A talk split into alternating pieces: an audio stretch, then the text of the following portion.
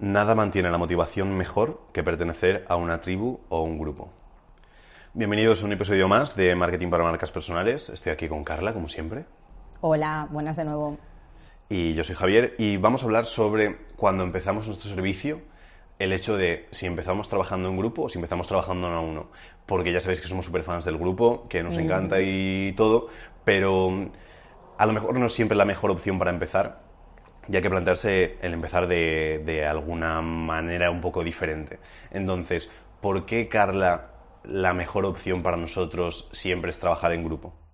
A ver, para nosotros los grupos, y sobre todo grupos online, desde ya hace eh, un tiempecito, iba a decir unos mesecitos, pero ya hace más que meses, consideramos que es la mejor opción para prácticamente todos los negocios. De hecho, por mucho que tú creas que ahora mismo la forma que tienes de trabajar es incompatible con un grupo online, posiblemente, muy, muy posiblemente, hay una forma de hacerlo. Habrá que darle alguna vuelta a esa oferta, habrá que reformular algunas cosas, pero casi siempre hay una opción de hacerlo. Y es, por lo general, la más interesante tanto para ti como para tus clientes, porque requiere mucho menos esfuerzo. Al final se consiguen muchos más resultados. No, tanto, no, no nos referimos tanto a dinero, que también evidentemente va a ser más rentable por las horas que dediquemos, pero también al trabajar en grupo se generan muchas sinergias muy chulas y muy potentes que al principio damos poco por supuestas o las obviamos y no las consideramos y puede ser muy interesante para la gente que forma parte del grupo, mucho más enriquecedor que trabajar solo con nosotros. Además, por supuesto, nos permite llegar a mucha más gente, porque al final cuando estamos intercambiando tiempo por dinero, cuando te cobro una hora de mi servicio y estoy con una persona, el día está limitado, como muchísimo, igual puedo estar con 8 o 10 personas al día y por supuesto es una barbaridad, ¿vale? Porque evidentemente esa hora no es solo una hora de trabajo, también tienes que prepararte, descansar y demás.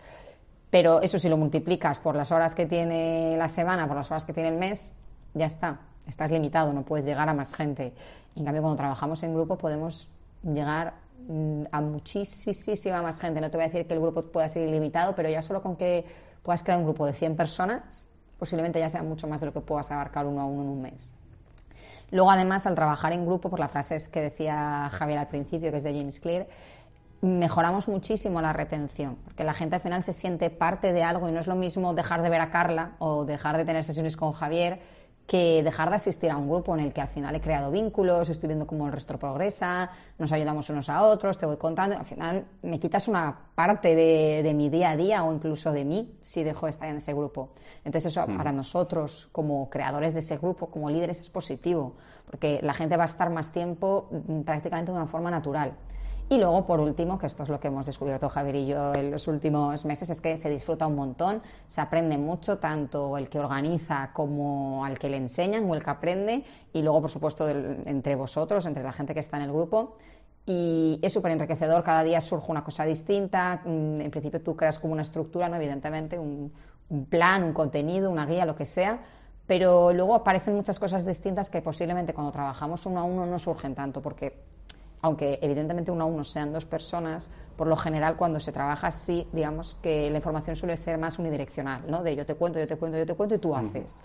Entonces hay poco debate ahí. Y para el que está contando, pues puede aprender un pelín o puede haber un poco de cambio, depende lo atrevido que sea el otro de, hablar o de ofrecer una opinión distinta. Pero cuando hay muchas personas es inevitable que surjan distintos puntos de vista, distintas opiniones y al final, oye, que, que es divertido para todos. Entonces, sí. Grupo ah, después de todo esto que he contado de por qué tenéis que tener un grupo, Javier. Por añadir, el, uh, el hándicap que veo más grande que tiene la gente cuando le decimos grupo es que piensan que el cliente em, va a progresar más lento, sí, que está perdiendo. Es decir, joder, del trato uno a uno, de poder estar yo pendiente de él 100%, a tener que estar pendiente de todos, va a perder cosas. Pero os decimos por experiencia propia en nuestros grupos, en los de los clientes y en todo, que es al final hasta mucho más enriquecedor. Hay puntos, hay mm, cosas especiales donde sí que hay situaciones en las que merece la pena trabajar uno a uno, cuando hablamos más de cosas de élite o de cosas súper puntuales, pero en general se aprende mucho más, se disfruta mucho más y te mantienes mucho más. Y al final, para progresar muchas veces, la idea es mantenerse en el tiempo en grupo. Y se aprende muchísimo de las dudas de otros, de los errores de otros, de las victorias o de las celebraciones de otros. Entonces, fundamental por ahí. De todas formas, no se puede crear un grupo así como así. No podemos decir, vale, voy a emprender, voy a crear un grupo. Se puede, pero probablemente no sea la mejor opción. Em, cuando creamos un grupo, algo que es esencial es que las personas dentro de ese grupo sean bastante homogéneas. No podemos crear un grupo, por ejemplo nosotros, de cómo vender en Instagram y que haya que es un error que cometimos al principio, que el primer grupo que creamos fue así, y que haya una marca de moda, que haya un fisioterapeuta, que haya un concesionario de coches y una agencia de viajes. ¿Qué nos ha pasado? Hizo caso Porque sí, aquí sí que se crea un poquito como de disonancia de decir, vale, las cosas que están contando no es que sean muy interesantes y tampoco soy capaz de, de sentirme parte de un grupo si es tan disperso. Porque sí que tenemos la conexión en común de que queremos vender más, pero no es tan fuerte como para decir entiendo todo lo que dicen. Y se pone a hablar uno de es que en mi sector las cosas son así y no tienen nada que ver con el tuyo, que al final siempre pasa, pero siempre lo sentimos. Entonces cuesta un poco más que se note esa conexión y em, esa parte. Entonces deberían tener pues esas preocupaciones en común, esos objetivos en común, ese tipo de trabajo en común y por eso nosotros al final lo hemos cerrado en, en coaches y entrenadores personales porque son un público muy común, muy afín, que trabajan de maneras muy similares y entonces tiene mucho más sentido cuando se unen todos. ¿Qué tipo de clientes elegimos, Carla? Para crear ese grupo, ¿te refieres? Sí. vale, digo, si no, sé si hablabas en el sentido más amplio, ¿no? De vamos a elegir nicho. Digo, a ver, no, una vez tú ya tienes tu nicho, que eso ya es cosa de cada uno en función a que os dediquéis. Lo interesante sería hacer una fase previa al grupo, que sí que sería ese uno a uno, que a pesar de todo lo bueno que he dicho de los grupos, no tiene nada negativo. O sea, en uno a uno puede ser súper interesante, se puede aprender un montón y sobre todo a ti como profesional te sirve mucho para entender bien a quién te diriges, puedes tener mucho más detalle. Entonces, la opción posible o el camino más natural que hemos visto es, vamos a trabajar primero uno a uno, vamos a intentar encontrar puntos comunes entre la gente con la que trabajamos, vamos a hacer un poco, yo me siento un poco como si estuviera controlando un experimento, ¿no? De ir viendo cada persona, a ver qué puedo sacar que tengan común con la siguiente, sobre todo también qué problema le ayudas tú a resolver, qué resultados tienen contigo que son similares entre ellos, y una vez creamos como ese denominador común entre todos, en base a eso sí que creamos el grupo, porque ya sabemos a qué tipo de persona nos gusta ayudar o se nos da bien ayudar, qué tipo de gente tiene resultados con nosotros, entonces a partir de ahí sí que podemos crear ese grupo. De hecho, muchas veces esas personas que hemos ayudado antes o esa gente con la que hemos trabajado con anterioridad pueden incluso ser los primeros del grupo. Les podemos ofrecer un descuento o, oye, pues como agradecimiento por haber confiado en mí al principio, pues ahora entras en este grupo y nos sirven un poco como de, de pozo del grupo para crear ese perfil, para que se entienda bien de qué va luego posiblemente pasen un poco porque si ya les hemos ayudado ya está todo claro, o bueno, si se animan sí que es cierto que pueden entrar en esa dinámica del grupo, pero tiene que haber un esfuerzo extra por su parte. Pero lo importante es que salimos ganando un poco todos, de haber trabajado antes, entender bien a quién nos dirigimos y a partir de ahí crear ese, servicio grupal con cierta no sé si decir experiencia o certidumbre, ¿no? Quizá de... Sí, es más, es más certidumbre y... Exacto. Mm, de no estar divagando de cosas que creemos que podemos hacer, ¿no? Oye, hemos trabajado con esta gente, sé que puedo replicarlo. Es que nos solemos centrar, por lo menos a mí me pasa y en lo que he ido viendo, es que cuando trabajamos uno a uno nos centramos en las peculiaridades, en el hecho de decir, eh, vale, pues imaginaos, eh, yo en boxeo, en clases de boxeo que voy uno a uno ahora mismo, porque sí que quería acelerar al máximo todo lo que, lo que pueda. Y em, el profesor lo normal es que se centre en las peculiaridades, es decir, vale Javier, tú que tienes una coordinación piernas, brazos horrible y fatal, vamos a trabajar eso el doble. Genial, eso es peculiar para mí, está bien, pero se debería centrar en cuáles son los básicos por los que van pasando todas las personas. Entonces yo tengo la peculiaridad de falta de coordinación de brazos y piernas, que no sé si es verdad, eh, lo he dicho por decir, pero esa otra persona puede tener la falta de eh, balance entre el izquierdo y el derecho y vamos poniéndole la etiqueta a cada uno de decir, vale, pues Javier, esta falta, eh, Rocío, esta falta, Juan, esta falta, y como que nos centramos más en eso. Pero esas son las peculiaridades, que es una o dos o tres de cada uno. Pero similitudes hay como 500. Entonces, la similitud de empezar a mejorar la forma física, similitud de mejorar la coordinación, de mejorar la agilidad, la velocidad, el no sé qué, la técnica, el tal, todo eso es común para todos. Entonces, cuando trabajemos uno a uno, en lugar de fijarnos en la peculiaridad de cada uno, tenemos que hacer un poco lo opuesto, de ver qué camino es el que siguen todos y que es exactamente igual. Y luego eso es lo que tenemos que trasladar al grupo. Y ahí es cuando ya tenemos la certidumbre de decir, oye, puede presentarse que alguien tenga alguna peculiaridad, pero que son pequeños detalles que se pueden trabajar luego en alguna sesión en directo o lo que sea, pero lo que es igual, ese camino por el que tienen que pasar todos, tenemos la certidumbre de que es por donde van pasando todos. Y entonces cuando tiene sentido y tú estás muy seguro de decir, oye, pues sí que puedo crear un grupo porque realmente todos estos clientes que tengo, que son homogéneos, que se parecen, que tienen los mismos objetivos, las mismas ideas, los mismos problemas, pueden pasar todos por este mismo proceso y encima lo pueden hacer acompañados y no sintiéndose solos y no diciendo, ay, es que esto solo me pasa a mí, ay, es que este error solo lo tengo yo, ay, es que esto tal, todo tal. No, que sea así y que luego cuando lo celebren no estén en su casa diciendo,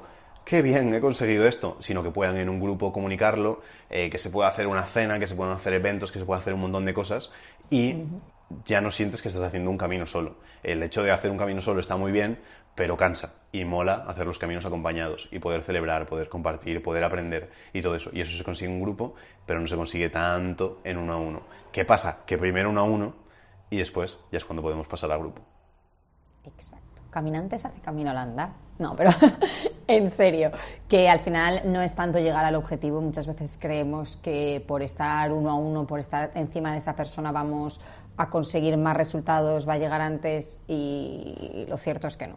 Cuanta más información pueda tener, cuanto más experiencias ajenas, campos de visión distintos y demás, posiblemente sea mucho más enriquecedor para él y llegue antes a ese objetivo, que porque tú estás encima de esa persona no va a llegar antes, principalmente porque en la mayoría de servicios requiere, cierto tiempo, no, no es más el estar encima encima.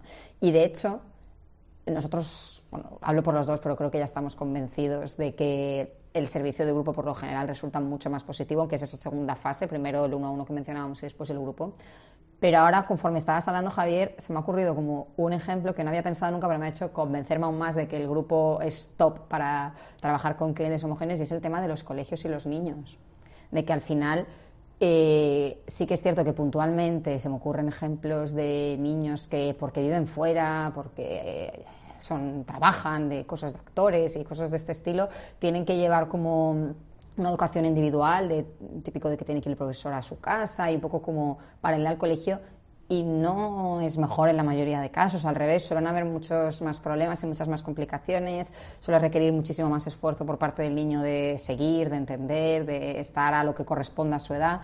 Y en cambio, cuando estás en una clase es maravilloso, lo que decías, todo se relativiza, nos centramos en lo general, no en cada mínimo detalle. Si veo que voy rápido y me estoy pasando de celero, si veo que me quedo atrás, intento acelerar para seguir el ritmo del grupo y vamos todos creciendo y es súper enriquecedor. Entonces, que no pensemos que es algo negativo o que estamos quitándole algo a los clientes para hacerlo en es grupo. Que los niños aprenden tanto de los demás niños como del profesor. Entonces es, es, muy importante por todo eso y hace que quieras mantenerte y que quieras estar. Y me imagino que cualquier niño, si va a clases por ver a sus amigos, no mm. alguno, irá por aprender, pero la mayoría es por estar relacionado con un mm. grupo.